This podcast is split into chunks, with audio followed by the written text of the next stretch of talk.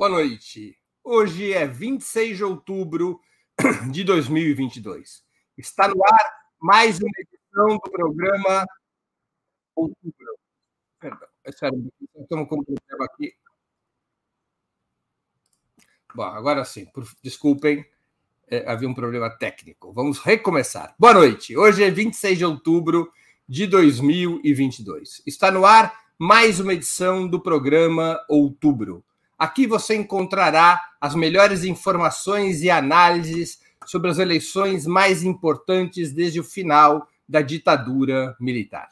Outubro tem três edições semanais: as segundas, quartas e sextas-feiras, sempre das 19 às 20 horas.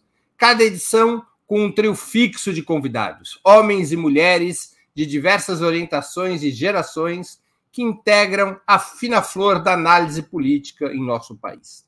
Hoje teremos a participação de Juliane Furno, graduada em Ciências Sociais pela Universidade Federal do Rio Grande do Sul e doutora em Economia pela Universidade de Campinas, atualmente economista-chefe do Instituto para a Reforma das Relações Estado-Empresa. Ana Prestes, cientista social, mestre e doutora em Ciência Política pela Universidade Federal de Minas Gerais analista internacional e estudiosa da história do ingresso da mulher na política brasileira.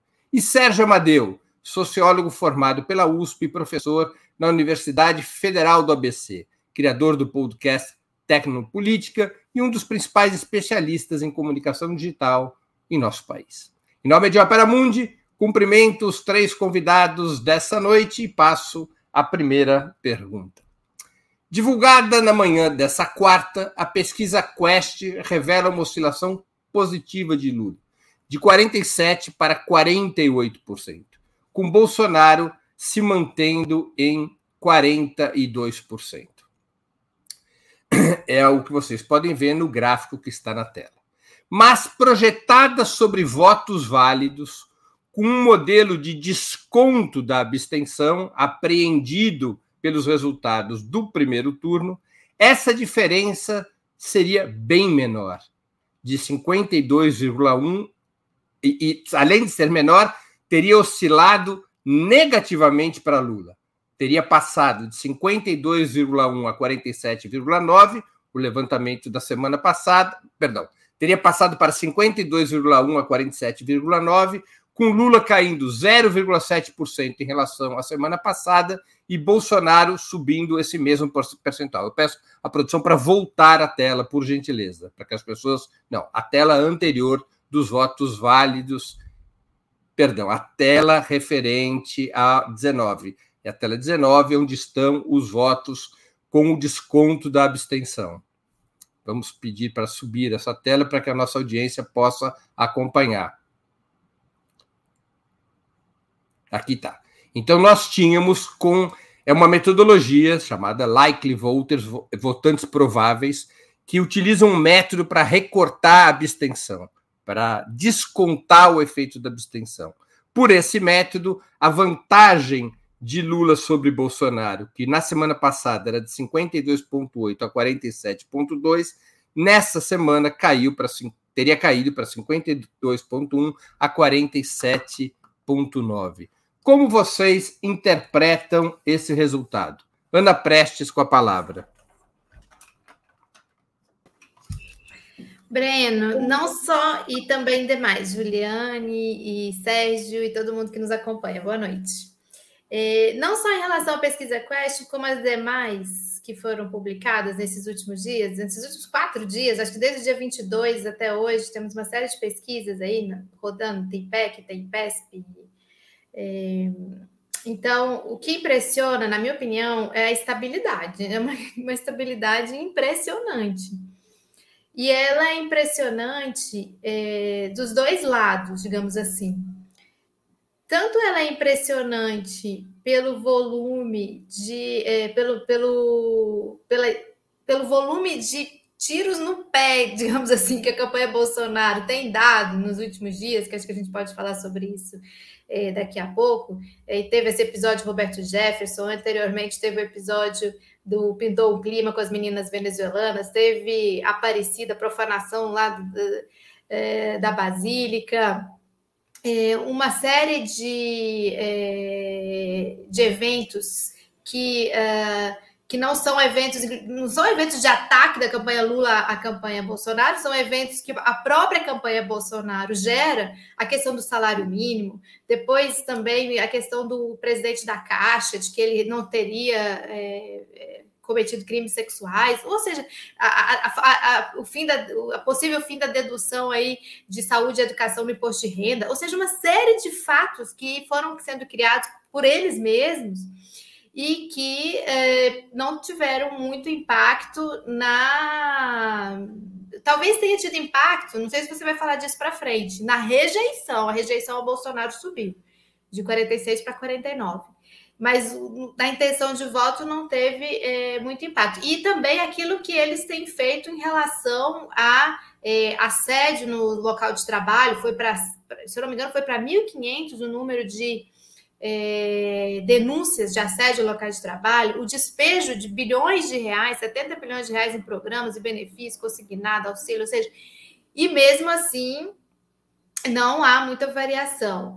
E do outro lado, do lado da, da campanha Lula, é, que apoios, apoios importantes no sentido de uma frente ampla, Sarney está apoiando, a, a Tebet está engajada, está na campanha. É, então, não e mesmo assim, com tantos eventos, tantos fatos, depois de quatro semanas aí de campanha, não há muita variação nesses números. O que eu observo é impressionada é a questão da estabilidade. E o que a gente tem visto dos analistas de pesquisa, especialistas falando, é que hoje a diferença estaria estabilizada entre 6 a 8 milhões é, de dianteira para o Lula, mesmo com essa pesquisa Quest, mesmo que os likely voters, né, que é o quando você tenta fazer essa desconto aí das, das abstenções, você reduzindo essa margem, mesmo assim, é, eu concordo com quem tem uma, uma opinião mais é, otimista com relação à vitória de Lula, que diz que o Bolsonaro ainda tem que nadar, um, em quatro dias, tem que nadar um oceano abraço para conseguir superar a vantagem de, é, de, Lula. Então, a minha opinião é, é essa, de que não só essa pesquisa Quest, como as demais, têm demonstrado uma certa estabilidade no quadro. Aí a gente pode ir região por região. Não sei se depois você vai fazer isso, porque há variações nas regiões. Juliane Furno com a palavra. Acho que ela foi mudar a internet dela, 4G. Então eu vou passar para o Serginho. Tá sem som. Obrigado, cumprimento aí todas e todos que estão aqui, Ana, Juliane, Breno e todo mundo que está aí nessa, nesse horário agora. Só lembrando que quando acabar aqui, vocês têm que ir para o debate do Haddad, quem é de São Paulo. É um debate que ele vai ter com o Tarcísio agora. E eu queria dizer o seguinte: olha, eu considero que é, esses métodos das pesquisas hoje eles estão sendo testados. É, existe uma série de problemas que a gente precisa encarar aí, principalmente no momento onde você tem um desarranjo nas áreas homogêneas. Eu cheguei a falar isso da vez passada, e que você tem também é, algumas pesquisas sendo feitas por telefone. A gente tem uma série de dificuldades com isso. Bom, dito isso, eu queria dizer que modelos é, que você pega de, um, de uma eleição e aplica em outra, ou de um turno para o outro, eu não sei se são é, muito consistentes. O que eu estou vendo é o seguinte, Breno. O Lula se mantém estável na frente, oscilando, ele tem oscilado, o Bolsonaro não tem conseguido arrancar, não tem conseguido avançar. É, mesmo todas as pesquisas que a gente vê, a rejeição dele tem subido gradativamente, e uma coisa que é estranha. Em São Paulo, o Haddad, uma pesquisa específica para São Paulo, o Haddad sobe. Será possível um descolamento do Haddad do Lula em São Paulo? Eu acho que é, não é muito possível. acredito que o impacto do, é, do que o Bolsonaro tentou fazer para se descolar dos estilhaços da granada lançada pelo Jefferson não está dando muito certo. É, existe também um baque moral nas tropas bolsonaristas, pelo menos aqui no São Paulo. É, essa questão do moral das tropas depende muito dos lugares. Eu não sei como é que está no Sul, não sei como é que está é, em outros lugares. Mas, por exemplo, o Sul, né? o Rio Grande do Sul deve ter 11 milhões de eleitores, se eu não me engano. Para concluir, a Zona Leste de São Paulo tem metade disso. E lá a campanha está comendo a solta. Os mutirões estão avançando. Será que não vai ter uma elevação dos votos do Lula na capital? Essa é a questão. A votação na capital de São Paulo é uma votação é, equivale a um estado, gente. Então eu estou vendo a coisa é, se, inclusive a militância que está aguerrida, está indo para a rua, né? Tá forçando o bolsonarismo a pagar cabo eleitoral, aqueles caras que não sabem nem o que estão fazendo. E aqueles caras desesperados, aqueles empresários que querem destruir direitos dos trabalhadores, pondo bandeirinha do Brasil no carro.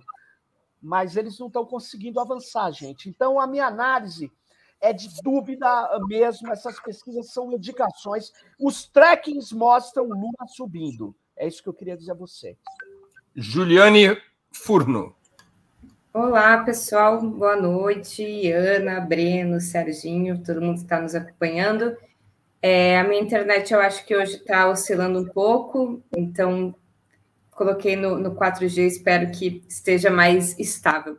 Eu não consegui ouvir muito a fala da Ana, estava picotando muito, é, mas eu concordo muito com a fala do Sérgio embora eu tenha é, muita confiança metodológica na, nas pesquisas, acho que o instrumento das pesquisas, as amostras aleatórias, o instrumento estatístico é muito correto, é, as pesquisas necessariamente têm um nível de imprecisão que se relacionam, inclusive, com a falta da atualização do censo demográfico é, e, e, o nível também elevado de abstenção e de né, não ida às urnas por motivos que têm a ver também com deslocamentos é, geográficos.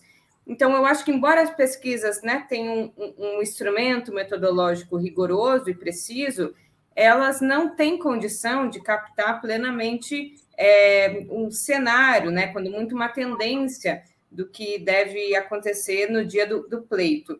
Então, eu acho que, em última instância, é, é, o que explica esse movimento é, talvez o que, eu, o que eu peguei um pouquinho da fala da Ana, é um cenário de relativa estabilidade, né? uma estabilidade a despeito, inclusive, é, de um cenário em que, ao que me parece, né, a candidatura Lula tem dado um conjunto de respostas é, sociais em termos de mobilização popular muito expressivas e importantes, e a candidatura Bolsonaro tem se envolvido, sido palco de uma série de escândalos e de atrapalhadas, né, de vazamentos, inclusive de, de propostas que se antecipam à, à, política econômica, pelo menos do período é, eleitoral, é, por exemplo, que se relaciona à ideia da desvinculação dos reajustes do salário mínimo e dos benefícios da Previdência é, do acumulado da inflação. Então, é uma estabilidade, o que é bom, né? Eu imagino que em termos absolutos a gente deva estar, e pelos trackings e, pelas é, estimativas mais consolidadas, aí em torno de 7 milhões de votos absolutos de vantagem.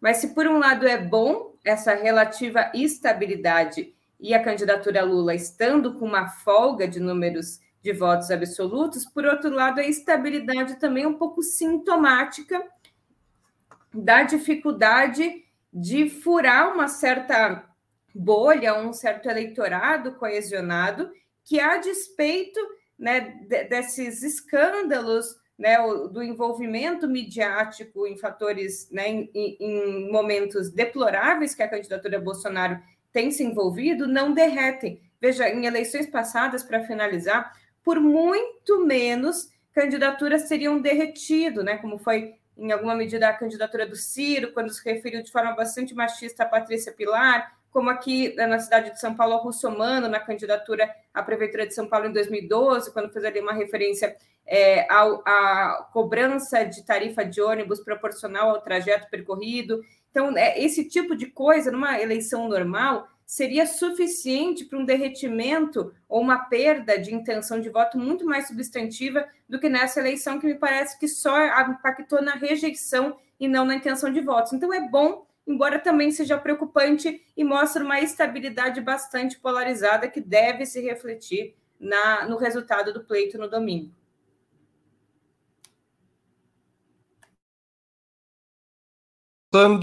Passando a mais uma questão ainda permanecendo na pesquisa da Quest.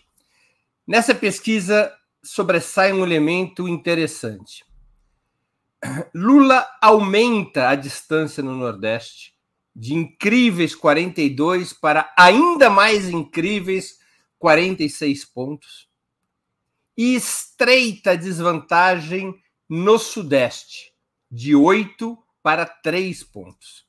Enquanto Bolsonaro pula de 21 para 32 pontos sua dianteira no Sul e de 5 para 12 pontos a vantagem do Centro-Oeste e de 2 para 4 pontos no Norte. Na tela está o. É, vamos colocar na tela o gráfico em que mostra essas variações regionais. Bom, Uh, os fatores aqui temos, não é? Então, como todos podem ver, é uma situação assimétrica, não há um movimento nacional, é como se fosse em cada região uma eleição diferente. No Nordeste, abriu a boca do jacaré muito fortemente. No Sudeste, estreitou. O Lula encosta no Bolsonaro. No Sul, é o Bolsonaro que abre a boca do jacaré. No Centro-Oeste também. E no Norte, a diferença cresce um pouco em favor do Bolsonaro. Os fatores regionais, como a intensidade da campanha, os palanques e os interesses locais, teriam maior peso que os fatos nacionais que agitam as redes sociais e a imprensa, fatos como o caso Roberto Jefferson, a, o anúncio do Paulo Guedes que irá desvincular, que deseja desvincular o salário mínimo do índice inflacionário e outros mais? Como explicar essa assimetria regional? Com a palavra, Sérgio Amadeu. Sem som, Serginho. Sim, as assimetrias regionais são muito importantes. Numa eleição completamente atípica. Já eram numa eleição típica. Numa eleição que não é uma eleição comum, é uma eleição onde é, é, a Juliane já falou, fatos que é, abalaram ou abalariam uma campanha é, não vão ter efeito aqui, porque nós estamos submetidos à estratégia que a direita impôs, a extrema-direita, da desinformação. É o caos informacional. É uma questão seguinte: é, as pessoas, inclusive, elas estão muito reticentes a informações. A informação precisa ser muito, muito aceita, como do caso do Jefferson, todo mundo mostrando, todo mundo aceitando que ele estava fazendo aquilo. Por quê? Porque eu insisto que se uma parte considerável da rede negasse, você ia, tá, você ia ver pessoas dizendo que aquele fato nunca ocorreu.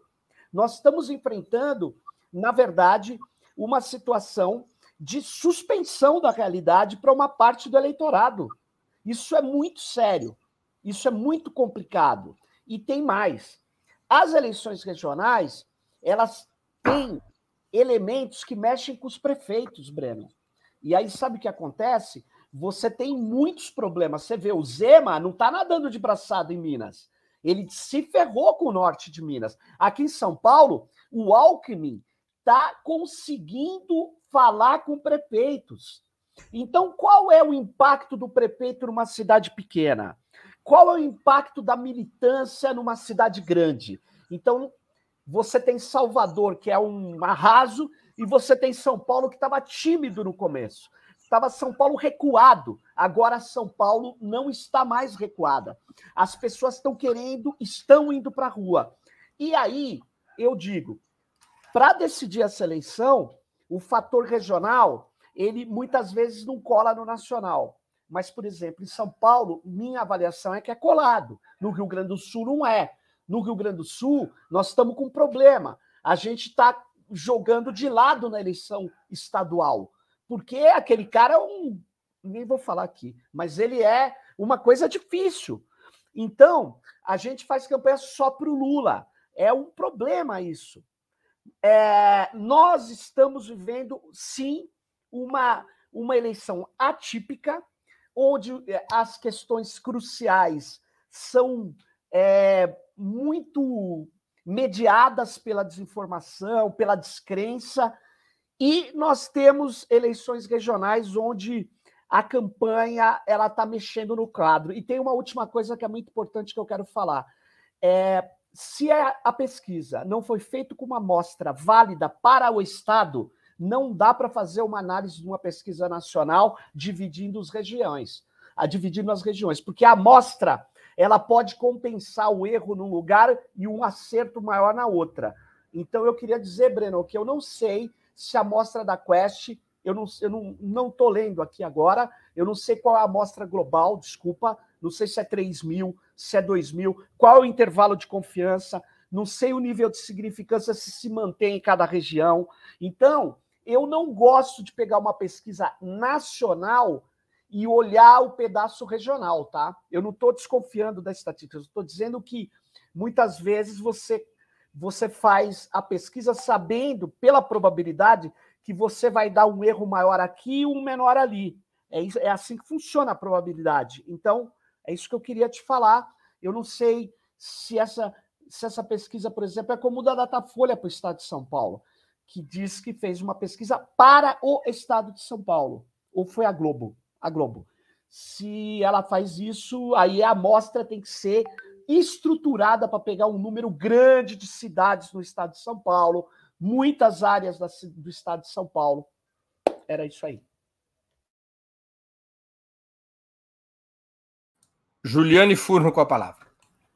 É, a, a, primeira coisa, eu queria fazer referência a esse último elemento que o Sérgio falou. Eu estava pensando sobre isso. Eu, eu desconheço metodologicamente como é a, a generalização dessas pesquisas para o Estado. Então, como eu não sei, não, não, quero entrar nesse meandro, embora eu acho que seja importante consultar depois, inclusive, é, quero fazer isso para ter uma opinião mais precisa.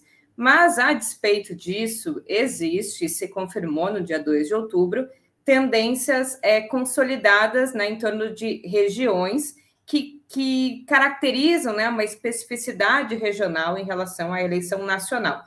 E acho que o elemento nacional, sim, se relaciona mais fortemente com São Paulo, talvez podemos é, expandir para o Sudeste, do que para outros estados que pega mais ou tende a pegar mais elementos locais e regionais é, na disputa da consolidação e coesão do voto.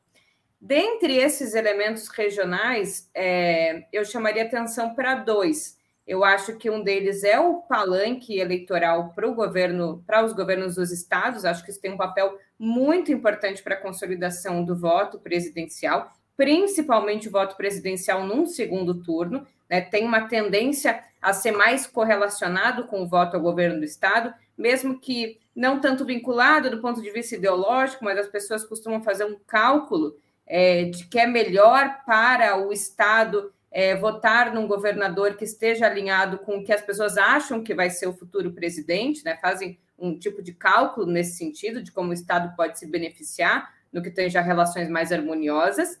E há também o fator mobilização. Então, eu acho que em São Paulo a diferença diminui, porque tem um palanque muito importante no principal é, estado do Sudeste, que é o estado de São Paulo, com a candidatura do Haddad, que está decolando muito, uma candidatura que tem se consolidado, na minha avaliação, com chances reais de vitória. Então, isso ajuda a explicar por que a diferença tem sido reduzida no Sudeste. Minas, embora né, tenha tido a reeleição do Zema, o fato de não ter segundo turno talvez concorre, inclusive, com a a, a chance de ampliação é, do voto em Minas, né? Porque daí é uma eleição de, de fato de caráter presidencial. No, no, no, Nordeste, me surpreendeu, achei que a gente já tivesse chegado no, no teto, mas acho que as eleições é, para governo também ajudaram né, a espremer e tirar um pouco mais de uma região que, que, que a esquerda já tem uma presença bastante expressiva. E diria que no Sul, embora exista um segundo turno em Santa Catarina com um candidato da esquerda, é um candidato que tem chances reais muito diminutas. Mas, para finalizar, eu acho que o elemento no Sul, especialmente no Rio Grande do Sul, é o elemento mobilização. E eu tive no, no Rio Grande do Sul, passei uma semana, e é surpreendente que em Porto Alegre, a capital que mais deu votos para o Lula, fora o Nordeste, as pessoas não saiam de adesivo, tenham medo de sair de adesivo, os petistas e a esquerda não vão para a rua de adesivo, e a cidade é completamente tomada da, com a identidade visual do Bolsonaro. Isso é muito significativo. A mobilização é, a, a, identidade visual é um elemento que ajuda muito a explicar a, a, forma como se consolida a vantagem de um candidato, mesmo numa cidade que tradicionalmente vota na esquerda. Então, o elemento mobilização, na minha avaliação, é o que determina, em última instância, porque regiões votam mais ou menos, é menos as pautas nacionais e mais a capacidade de imprimir mobilização que as candidaturas têm nesses estados e regiões. Muito bem. Ana Prestes. Então, para não ser repetitiva com o que a Ju e o Serginho já falaram, é, e, e, levando, fazendo esse parênteses aí que os dois fizeram, da, que a gente não tem o conhecimento é, de como foi feita essa pesquisa nos estados, nas regiões. Então, vamos lá, vamos assumindo que essa pesquisa é o retrato mais fiel possível. Eu queria destacar o que não é surpresa eu acho que Nordeste e Centro-Oeste, eh, os resultados que deram não são surpresa. Nordeste é uma tendência, o fortalecimento da campanha do Lula mesmo. Eu acho que aí essa, essa pergunta que o Breno fez os fatos nacionais né, pesam menos do que os regionais. Eu acho que os fatos nacionais, onde você sua campanha tá boa, vão te fortalecer mais. É isso. Esses, esses gols aí que foram feitos contra a campanha Bolsonaro, até por fatos gerados por eles mesmos, eu acho que no Nordeste isso nos ajuda, né? A campanha Lula. É, e no Centro-Oeste não é, não é novidade. Na verdade, no Centro-Oeste voltou para o que tinha saído do primeiro turno. Assim, é mais ou menos a mesma é, proporção do que tinha saído no, no, no, primeiro turno, talvez com o Bolsonaro crescendo ainda um pouquinho. E eu estou no Centro-Oeste, eu sei que a Centro-Oeste é pesada. É essa mesma onda de Porto Alegre que a Ju falou é o, é o Centro-Oeste. É, inclusive na questão da identidade, da, visual de rua e tudo, é muito forte para o Bolsonaro. O que surpreendeu é, nessa, nessa pesquisa realmente foi o Sul, essa, essa, esse distanciamento é, da campanha é, do Bolsonaro, chegando a ficar próximo, inclusive, da diferença que há entre as duas campanhas no Nordeste, como se fosse o espelhamento, né? Para o Sul com a vantagem para o Bolsonaro, isso realmente me surpreendeu e eu fico com essa hipótese levantada pelo, pela Ju e pelo Serginho, primeiramente, de que a gente não tem palanque no Rio Grande do Sul, não tem palanque, não está nenhum dos dois palanques, então isso é uma coisa que pesa bastante e o Sudeste. E o Sudeste eu acho que surpreende positivamente, porque nós já falamos aqui nos programas anteriores que eu participei nas últimas duas semanas, falamos extensivamente de São Paulo, falamos de Sudeste, falamos dessa importância, é, e que é onde o Bolsonaro, comparado com os números que ele teve em 2018, onde ele teria como é, recuperar, porque ele teve perda. São Paulo, Rio, ele teve perda de votos comparado 2020, primeiro é, comparado 2022 e 2018. Então, onde ele poderia recuperar e onde ele tem jogado muita força. E a gente percebe isso, Minas, é, São Paulo. Então, é, é, uma, é um, eu acho que foi importante esse resultado que saiu para a campanha Lula no Sudeste. É, e eu não falei do Norte, porque é, o Norte é, a gente já sabia dessa tendência aí para Bolsonaro. Agora, hoje, quando eu abri essa pesquisa e eu vi essa, essa estratificação aí dos, das regiões, ela dá um impacto, né? Porque você pega região norte, região centro-oeste, região sul, região sudeste, ele está na frente, Bolsonaro está na frente. E, na, e, e, o Lula com a grande diferença no Nordeste. Então, ela dá aquele impacto visual quando você olha para ela. Então, é uma preocupação, realmente. Da mesma maneira que foi o Exército do Norte que garantiu o sucesso da Revolução Chinesa, também será o Exército do Nordeste que decidirá o dia 30 de outubro, pelo jeito. Uma última questão que chama atenção na pesquisa Quest.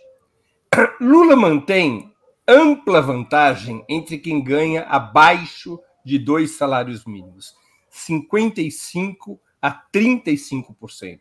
É o maior grupo eleitoral do país, dependendo da metodologia, mas no caso da Quest, com 38% do eleitorado nessa faixa de renda. Na faixa seguinte, de dois a cinco salários mínimos, Bolsonaro ampliou sua diferença de 6 para 11 pontos na faixa entre quem recebe de 2 a 5 mínimos. Ao mesmo tempo em que o Lula reduz de 9 para 2 pontos a desvantagem entre quem recebe acima de 5 salários mínimos.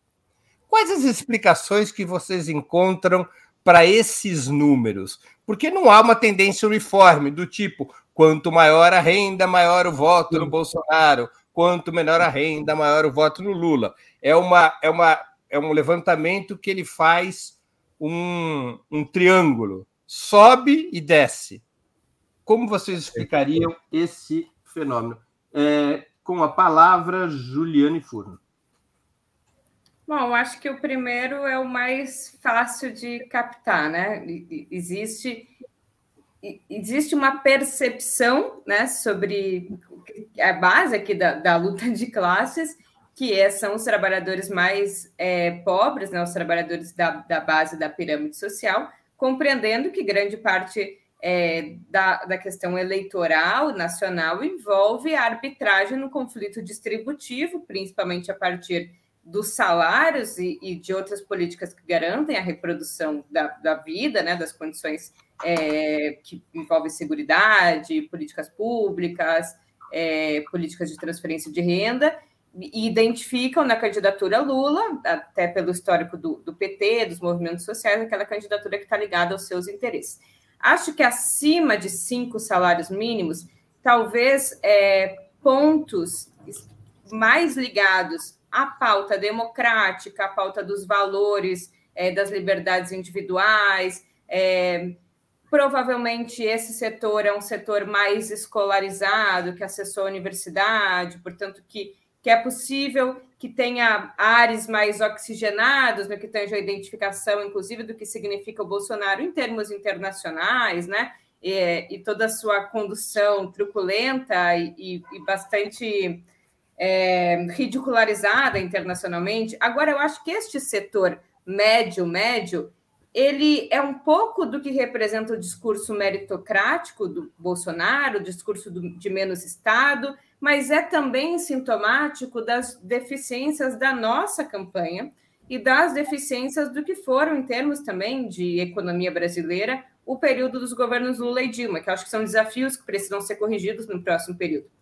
Veja, é, existiu um, um, alargamento, voltando aqui ainda no tema das universidades, da entrada de jovens filhos da classe trabalhadora nas universidades brasileiras, e ao mesmo tempo que não houve uma mudança, uma ampliação da estrutura produtiva capaz de absorver no mercado de trabalho estes estudantes em postos de trabalho compatíveis com os requisitos de qualificação que eles tiveram. Isso gera uma frustração muito significativa é, então, uma economia baseada é, em, em, empregos de baixa produtividade, baixa remuneração, ou pouco é, desenvolvida em termos daquele setor tipicamente industrial, né, daqueles profissionais que, que trabalhavam vinculados à grande indústria, não só o operariado, mas os, os profissionais administrativos, gera uma frustração.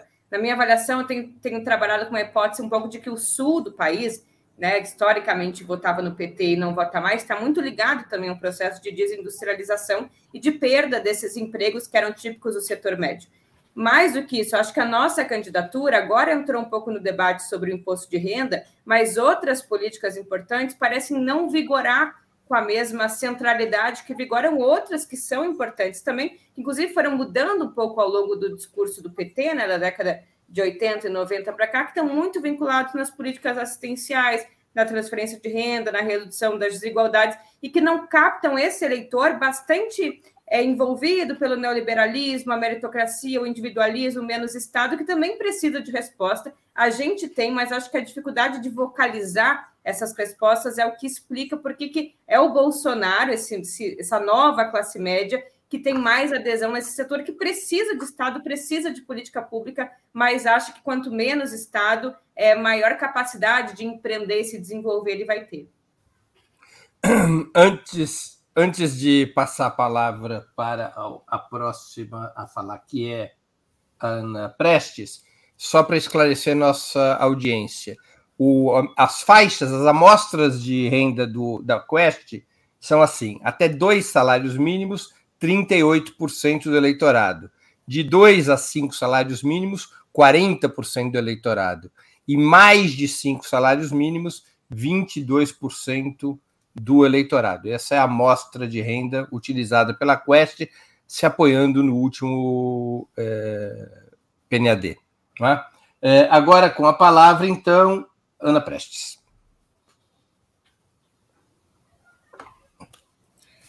Então, de acordo com essa pesquisa, até dois salários mínimos está estável.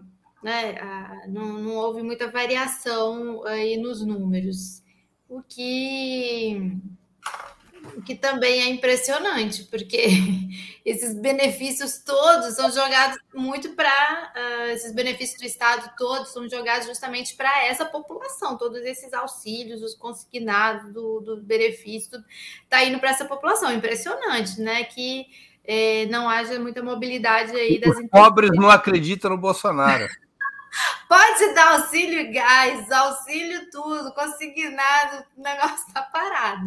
Isso é impressionante, realmente, uma resistência é, grande.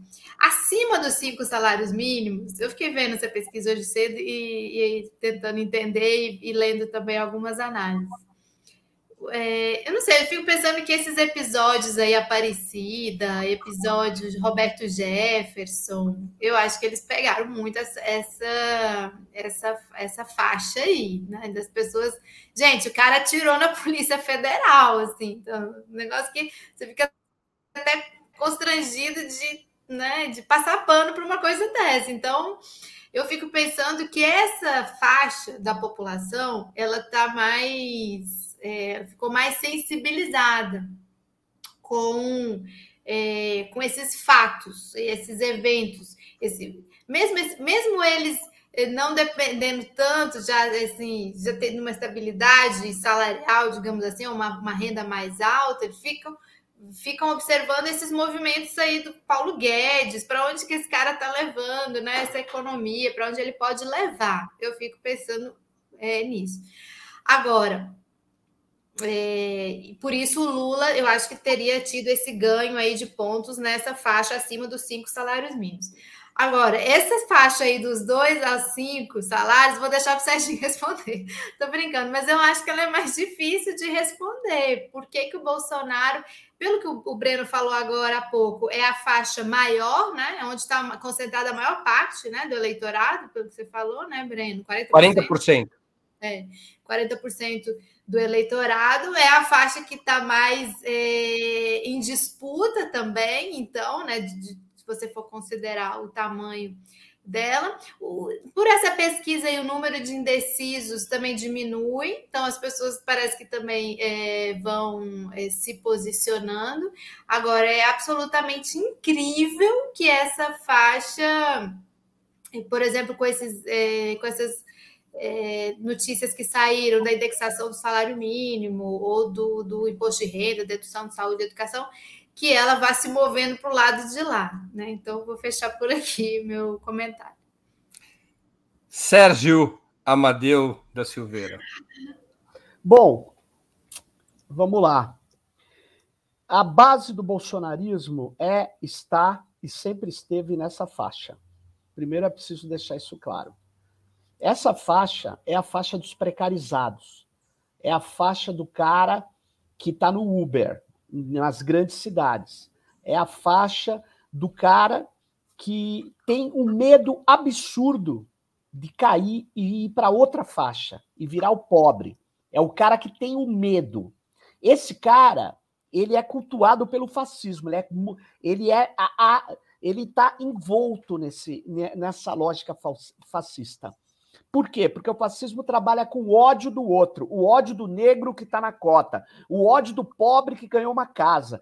E essa faixa precisa de uma política específica. Eu tenho falado lá para a campanha, vocês não têm uma política específica para esse pessoal.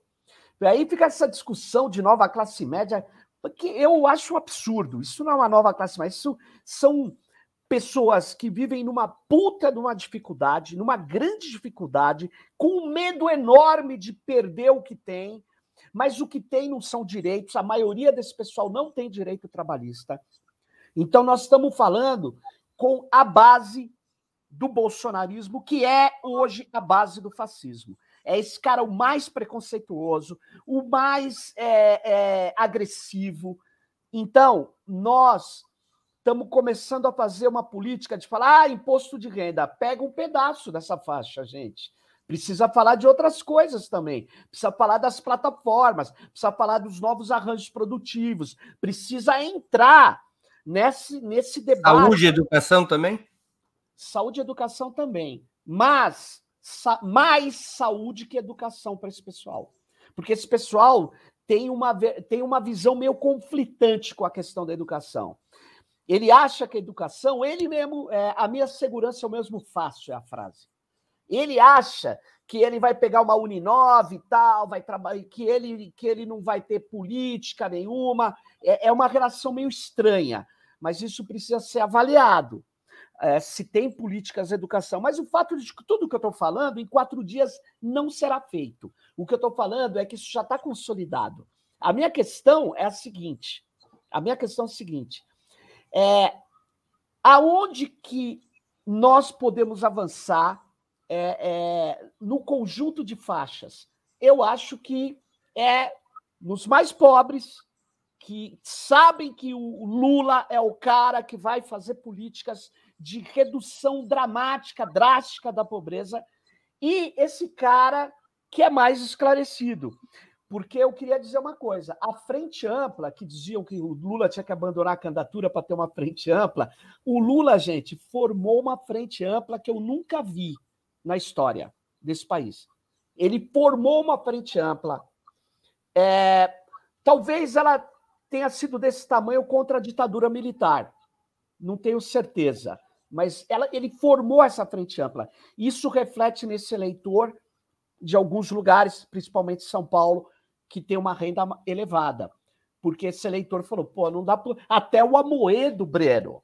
Olha aí, Juliane e Ana, o Amoedo declarou voto no.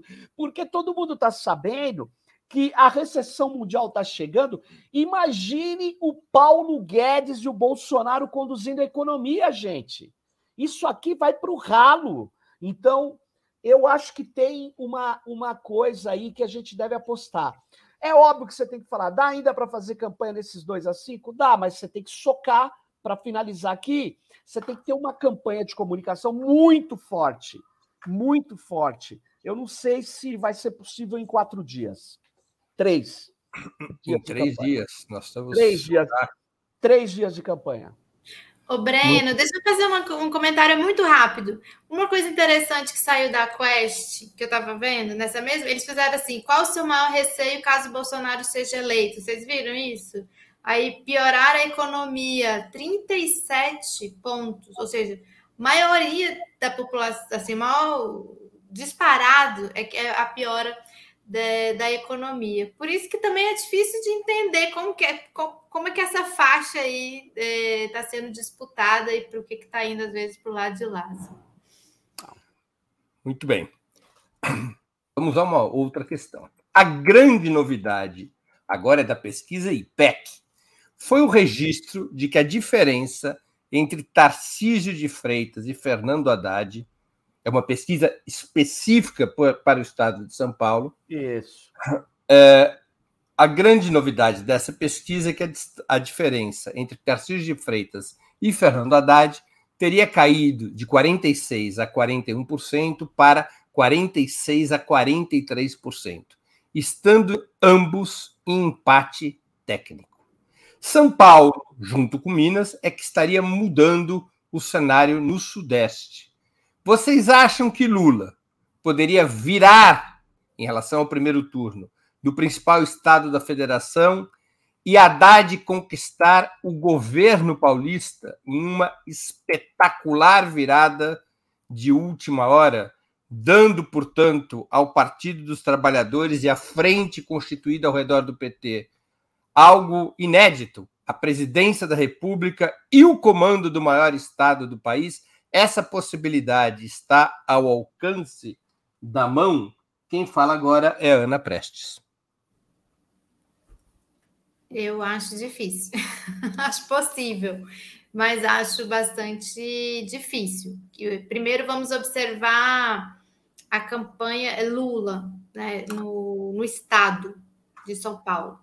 Se não me engano, em 2002, a campanha de Lula ganhou, não? Em São Paulo? Foi a única vez? Se não, se não foi essa única vez, nunca ganhou. Mas se eu não me engano, em 2002 ganhou no estado.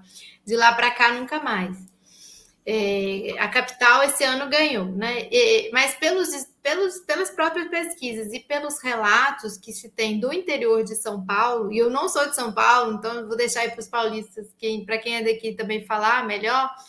É, eu acho muito difícil. Eu acho que é possível. É, parece que está sendo feito. Parece não, está sendo feito uma campanha muito dirigida pelo Alckmin no interior isso que o Serginho falou, da ampliação da frente, de você ter um, um, um Amoedo, você tem agora um Sarney, você já tem o Fernando Henrique, você tem uma Tebet muito ativa, é, subindo no palanque, tudo isso pode é, ajudar nessa ampliação que é importante para esse voto é, de São Paulo, do estado, do interior do estado é, de São Paulo. Então, eu acho difícil, mas possível. E com relação a Haddad versus Tarcísio, eu vejo com. Eu, se for comparar a campanha do Bolsonaro e do Tarcísio, posso estar enganado. Com todos os problemas que tem a campanha Bolsonaro, tudo assim, a, a impressão que a gente tem é de que a campanha do Tarcísio é mais frágil.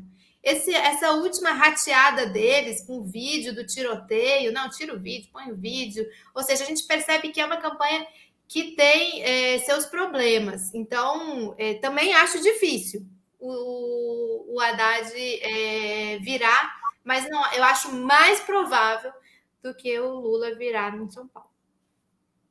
Você acha mais provável o Haddad virar do que o Lula? Eu acho. Tá, o Lula de fato ganha em 2002 o segundo turno contra o Serra. Ele teve 3 milhões e meio de votos a mais do que o Serra aqui em São Paulo. Foi a única Foi vez. A única vez, eu acho, candidatura do PT presidencial. É, com a palavra agora, Sérgio Amadeu. Olha, eu acho é, assim.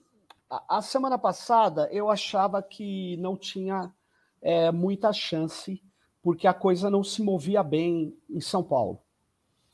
O que eu tenho reparado, e a pesquisa está indicando isso, é que, além de avançar em áreas que estavam com o Rodrigo, talvez pela campanha do Alckmin, eu não tenho certeza, nós estamos e podemos fazer um milhão ou mais de um milhão de votos na capital, que não tinha. Isso vai aproximar e vai depender da Grande São Paulo, das outras cidades da Grande São Paulo. Se, se o PT, se essa frente, se os seus mutirões, se a sua militância avançar na cidade de Tiradentes, em São Mateus, avançar até mesmo em Perdizes, em Pinheiros, onde nunca se ganhou a eleição, não é que em 2000 e tanto, nunca se ganhou eleição. Lula nunca ganhou eleição em Perdizes e nunca ganhou eleição em Pinheiros. Isso é sintomático. Mas isso não é a periferia de São Paulo, isso é a Zona Oeste. Lá na periferia, se aquilo que o PT está conseguindo retrazer, que é a sua militância, se for para as ações de mutirões mais intensas do que estão sendo feitas, eu acredito que o Tarcísio vai perder a eleição por causa do avanço espetacular na cidade de São Paulo e na Grande São Paulo. E acho uma outra coisa: a questão da milícia pegou. A questão da milícia pegou. Ele, inclusive, disse, é, assim, num ato de estupidez, ele falou que ia trazer o sistema de segurança pública do Rio para São Paulo. Pelo amor de Deus! Se ele trouxer o sistema de segurança pública, nós vamos desintegrar, porque esse Estado funciona, a, a PM funciona com base na disciplina, gente. Isso aqui vai virar é, muito rapidamente um, um território de milícias, milícias com muito mais dinheiro do que a do Rio de Janeiro. Então, as pessoas sabem disso. Será que também não é isso? Será que quando o Jefferson joga a granada, e ele tem granada, gente. Uma das coisas que, ô Breno, é que eu fico irritado com a imprensa, irritadíssimo, é que a imprensa não destacou isso como se fosse uma coisa qualquer, como se fosse ter cartucho de bala. O cara tinha granada em casa. Quem tem granada em casa é do crime organizado, porque militar não pode ter granada em casa porque militar que tiver granada em casa vai preso, porque granada é algo privativo das Forças Armadas e é extremamente perigoso. Imagina uma criança na sala, pai, abriu uma granada, bum, mata a família inteira. O cara estava preso com granada em casa. É preciso falar isso. E mais uma coisa: o exército não diz que a granada foi subtraída do seu arsenal. Da onde veio essa granada, Breno? Aí ele fala pro cara da Polícia Federal, aquele verme que estava passando pano para ele, aquele cara é um verme, aquele verme. Ele fala assim, mas ele até assusta, mas da onde você conseguiu a granada? Ele não é granada de efeito moral. Ah, vai catar coquinho lá na terra do Moro. Granada de efeito moral. Primeiro que não é granada de efeito moral, imbecil. É bomba de efeito moral. Bomba de efeito moral não traz estilhaço. Ou seja, a imprensa não fala nada, Breno. Eu estou muito desiludido com a imprensa burguesa. ah, bom. Ah, bom. A imprensa proletária agradece. Juliane Furno. Sérgio, você falou isso e eu estava pensando, a gente que já levou muito estilhaço e efeito moral de bomba, eu fiquei pensando, eu nunca tinha ouvido essas duas coisas juntas. Ou tem efeito moral e é bomba, ou tem estilhaço e é outra coisa. Agora você me ajudou a entender que não era eu que estava ficando meio maluca, assim. Eu tenho aqui lugar de fala, eu sou, sou atingida.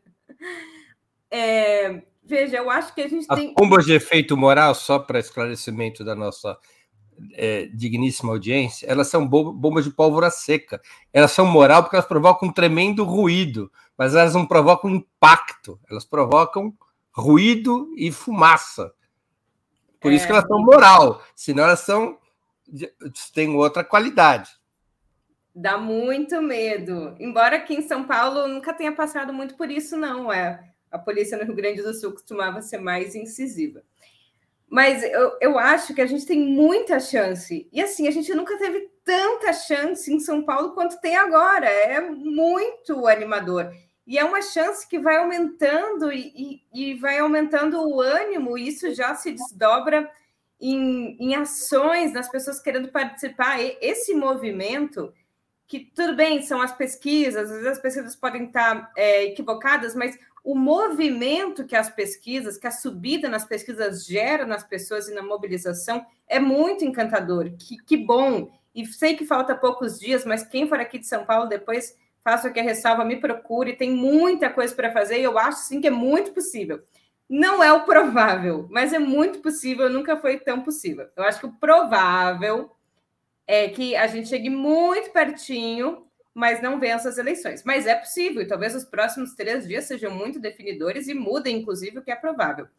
eu queria concordar com o que a Ana falou, pode parecer estranho, acho que o Breno ficou surpreso, mas eu também tendo a achar que é mais fácil o Haddad ganhar em São Paulo que o Lula ganhar em São Paulo.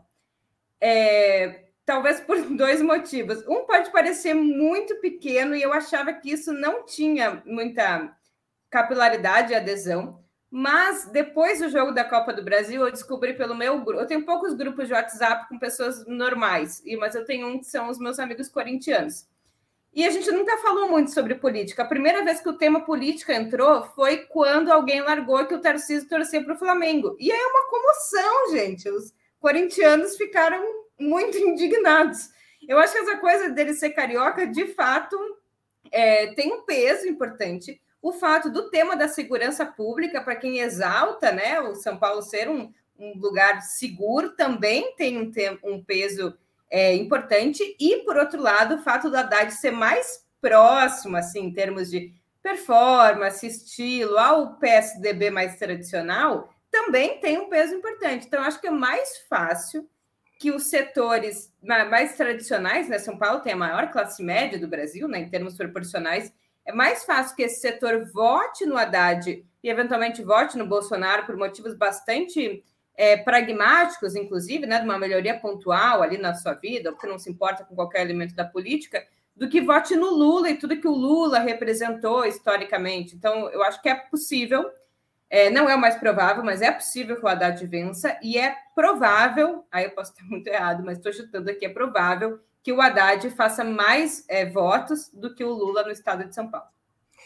Eu, eu, sobre a sua resposta, eu só tenho dúvida dessa classificação dos corintianos como pessoas normais. Aliás, eu tenho um amigo corintiano que apostou comigo quem ganharia o Campeonato Paulista de 84 contra o Santos. O Santos ganhou e esse meu amigo, que é menor do que eu, teve que me carregar nos ombros, subindo a rua 13 de maio no Bexiga, lá de baixo até o fim.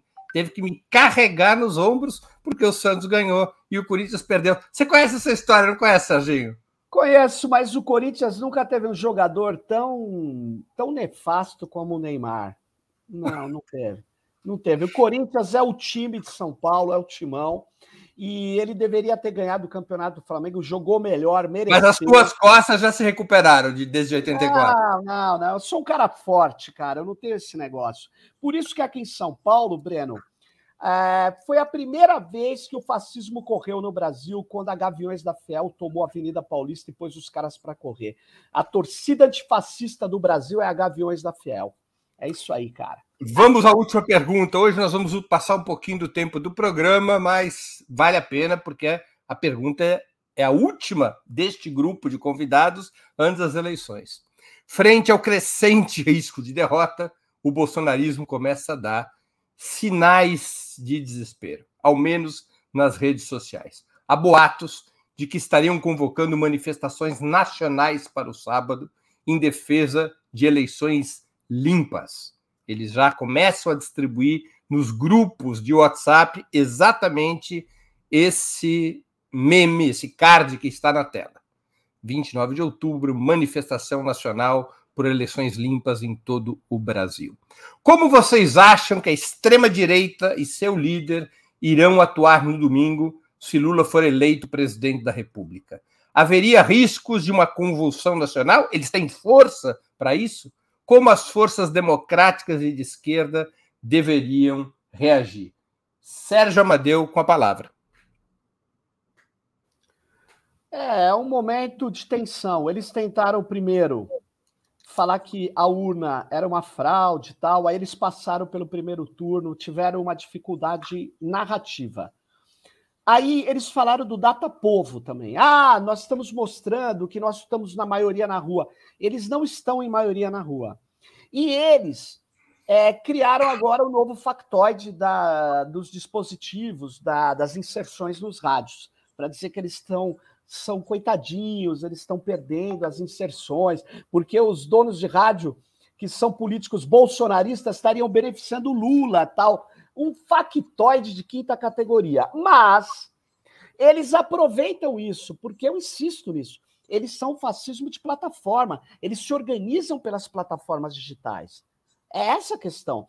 E se eles estão chamando essa manifestação, eles arrumaram um mote para organizar, primeiro, aquilo que estava muito fraco, a movimentação deles na rua muito fraca. Eles, estão, eles vão aproveitar para reorganizar e certamente eles têm uma estratégia a lá Capitólio, a, a invasão do Capitólio nos Estados Unidos. Eles têm sim. E o que, que nós devemos fazer? Nós devemos agir com as instituições democráticas? Sim. Agora, nós precisávamos preparar as ações de massa antifascistas em defesa da democracia. E eu não sei se essa frente ampla está percebendo o que está acontecendo. Se não está percebendo, é melhor avisar.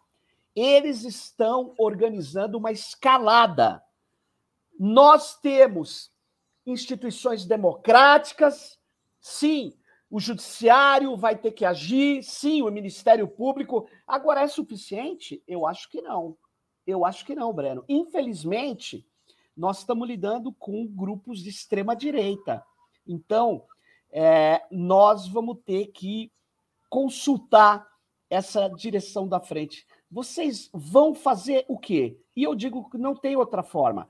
Nós vamos ter que mostrar que nós somos maioria. Não vai dar para jogar de lado. Nós vamos ter que ir para a rua. Não tem como jogar de lado. Se só eles forem para a rua, fica a narrativa que eles são a maioria. E antes que alguém fale, mas e a violência? Olha, não tem outro meio de calar o fascismo senão com o povo na rua.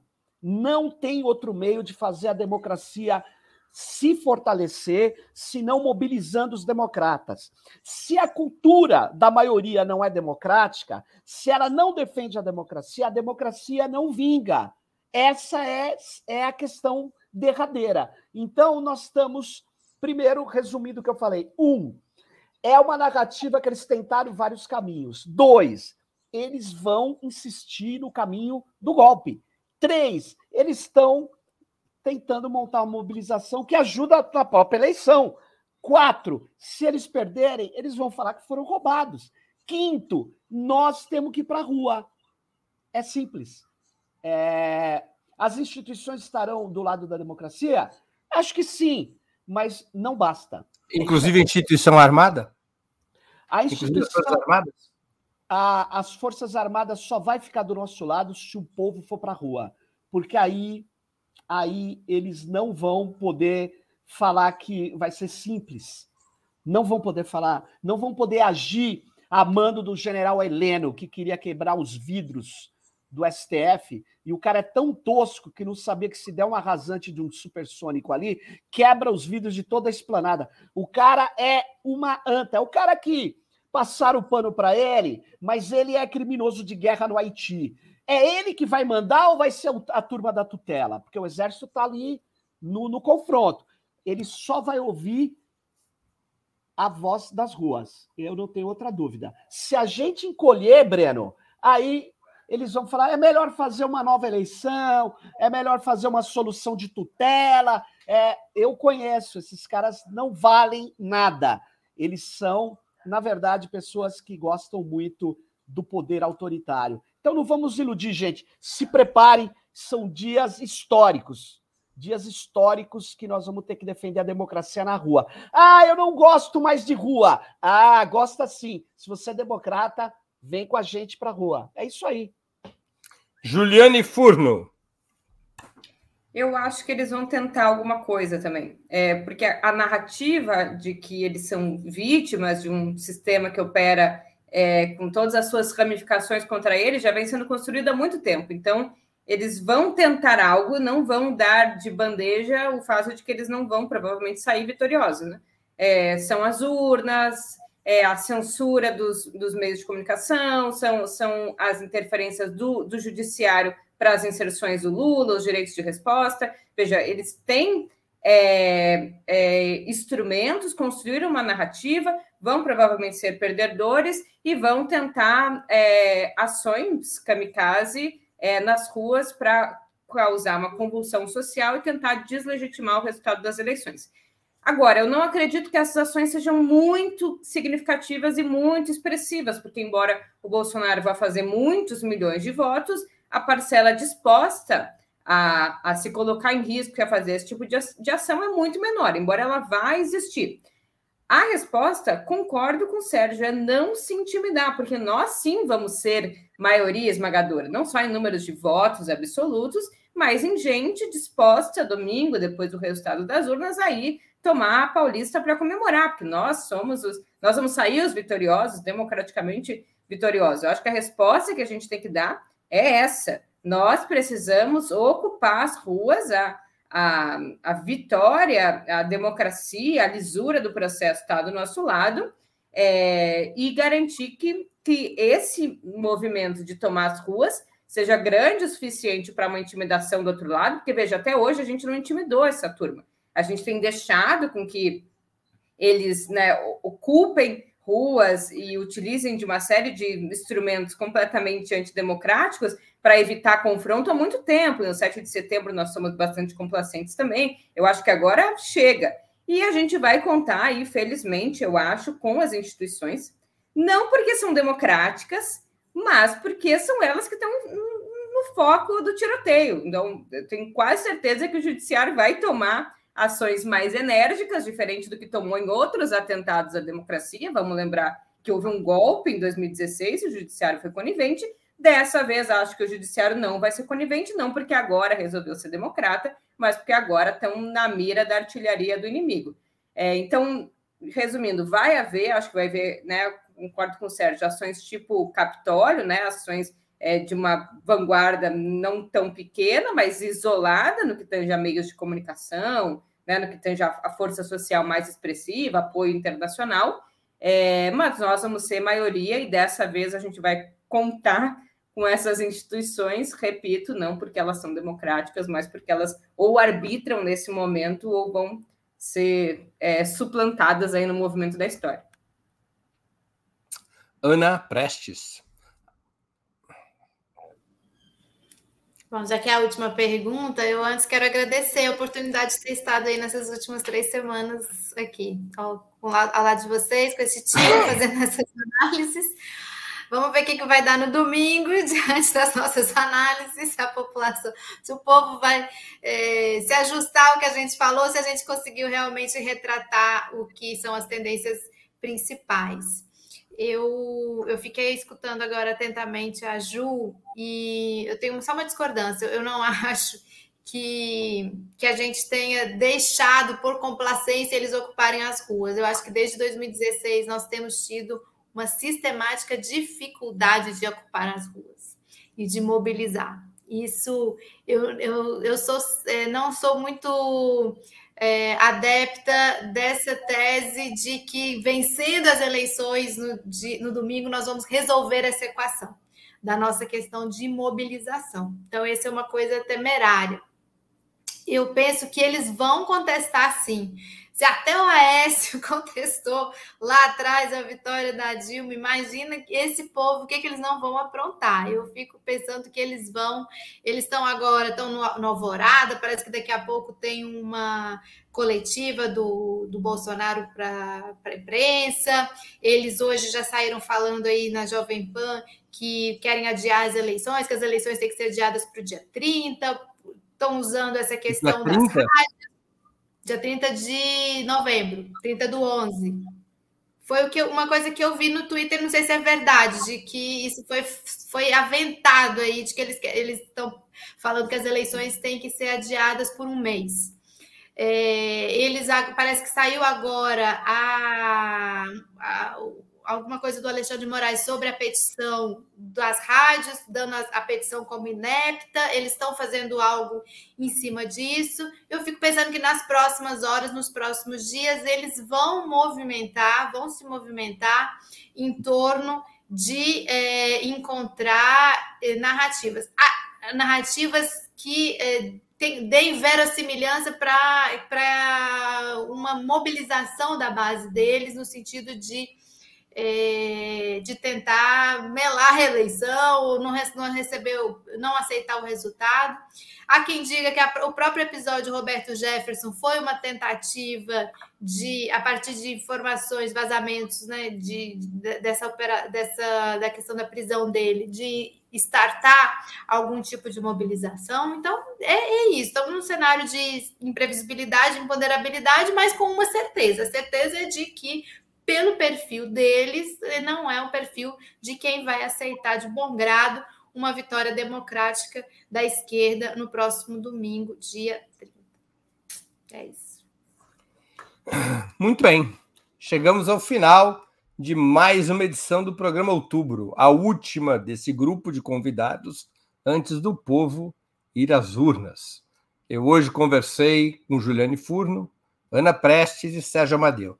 Temos novo encontro marcado com os nossos convidados das quartas-feiras, no próximo dia 2 de novembro, já para avaliar os resultados eleitorais, a situação política decorrente das urnas e o futuro do país.